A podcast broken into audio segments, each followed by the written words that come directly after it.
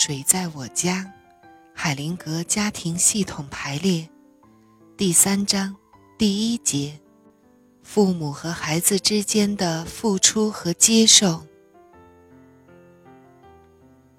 拒绝接受现实中的父亲。参与者问：“我有一个问题，是关于孩子尊敬自己的父亲方面的。我曾经对一个家庭追踪了很多年，父亲和母亲离婚了，父亲住在另一个城市，孩子们不接受他们的父亲。”对他有强烈的憎恨，因为父亲不断的恐吓母亲。有好几次，他们看到父亲在打母亲。他们还发现，父亲有恋童癖。父亲诚心诚意的改过，不断的尝试着和他们沟通，期望能达成某种形式的和解，给他们写信。送礼物，但是只要是和父亲沾边的东西，孩子们都拒绝。他们甚至把家里的相簿都剪碎了，把父亲的相片都撕烂了。海灵格问：“孩子们有多大？”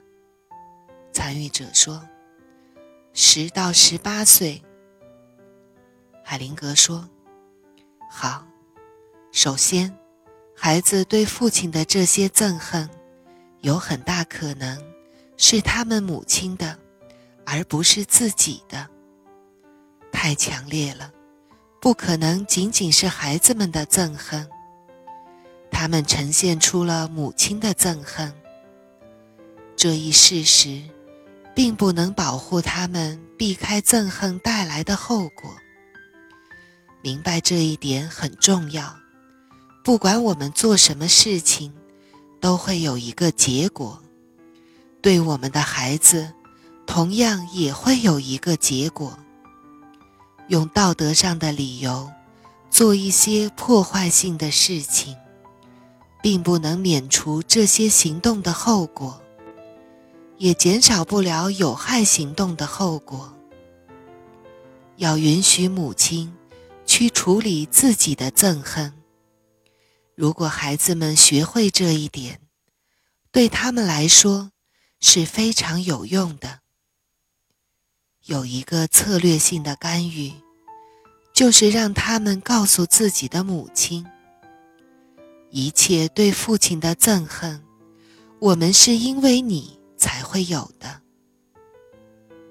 你可以建议他们这么做，但不要解释，这是第一步。要让每一个人都想一想，发生了什么事情。当人们染上别人的情绪时，对他们间接的做工作，相对会好一些。因此，你把这个句子说给他们之后，你可以跟他们讲一个很长的故事，要有一个让人意想不到的结尾。例如，下面就是一个真实的故事。故事，你站在母亲的哪一边？我和妻子曾经受一家新生医院的邀请，处理一些在那里住院的病人。我们紧张的工作了十四天，每天上午。他们进行一个特殊的程序，每天下午进行原始团体治疗。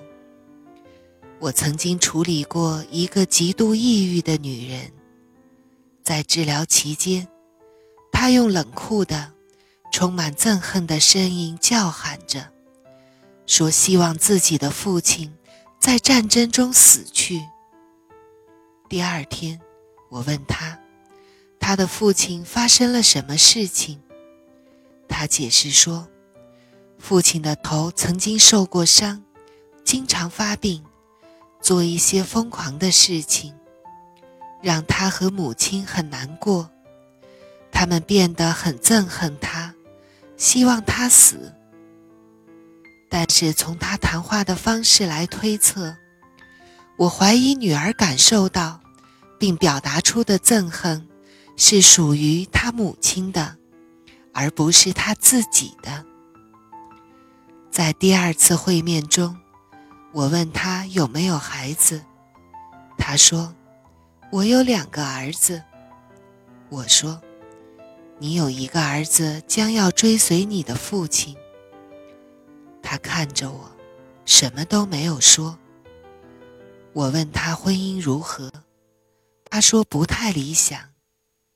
她的丈夫对她和孩子体贴入微，这是他们在一起的原因。但是她不是很喜欢自己的丈夫。几天后，我再见到他，他显得非常沮丧和激动。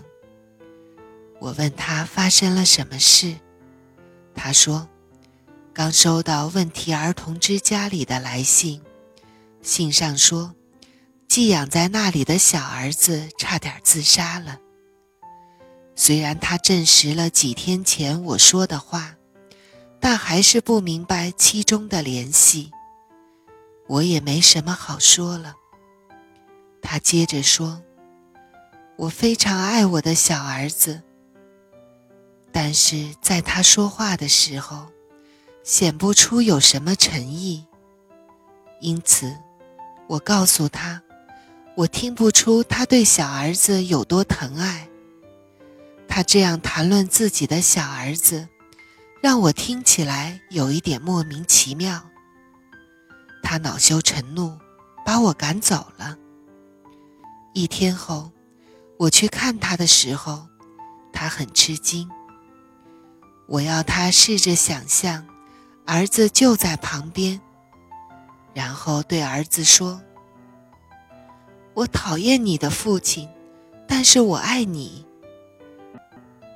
他说：“不知道。”我又问：“他能有什么反应吗？”他轻声的回答：“不能。”我说：“这就是导致他疯狂的元凶。”在同一个病区里，还有一个年轻人。小时候，妈妈把他扔在医院里。他被很多家庭收养过，命运非常坎坷，但是他很坦然地接受了自己的命运。我对他说：“看着他，他受了很多苦，但是他的精神并没有崩溃。他知道如何处理同母亲的关系。如果你告诉他们这类让人毛骨悚然的故事，他们或许会理解其中隐藏的动力。”成为一个父亲，和父亲是好是坏，没有一点关系。成为父亲和母亲，本身是一个超越善良和邪恶的过程。怀孕、生小孩，是延续生命最基本的需要，所以在评价他们的时候，不能依赖道德判断。我再举一个例子：一位医生告诉大家，他的父亲曾经是纳粹党卫军的军医，曾经在集中营里负责过很多次人体实验。二战之后，他被审判定罪，并判处死刑，但是不知道什么原因获得释放。不知去了哪里。儿子的问题在于，我应该为父亲做些什么才好。我对他说，在你父亲让你母亲受孕的那一刻，他并不是纳粹官员这一角色。这两件事情是不同的，你必须分开处理。你也能够这么做。像这位医生一样，按一个父亲那样承认自己的父亲，不要把父亲行为的责任包揽到自己身上，是能够做得到的。在这种情形下，孩子不必淡化或谅解父亲的行为，但是他可以说。您做的一切，您自己要负责。尽管如此，您还是我的父亲。不管您做过什么，我们的关系不会改变。